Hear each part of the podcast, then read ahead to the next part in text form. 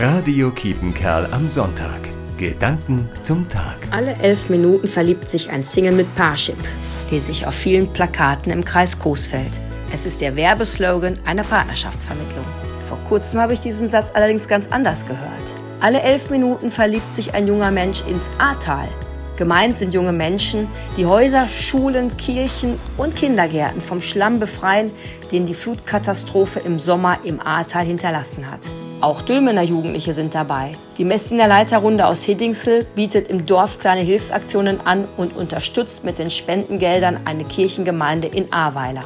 Aus Dülmen stehen Handwerkergesellen und Auszubildende samstags vor dem Haus von Heinz und Marianne in Altenburg, die in der Flutnacht alles verloren haben. Am Abend brennt dort im ganzen Haus wieder Licht, der elektrische Schaltkasten hängt im Keller, die Haustürklingel funktioniert und die neue Heizung ersetzt die Trocknungsgeräte.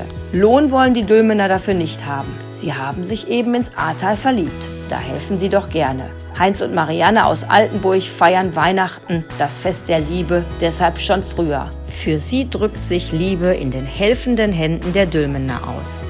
Ursula Bennecker, Alte Bockwinkel, Dülmen. Radio Kiepenkerl am Sonntag. Gedanken zum Tag.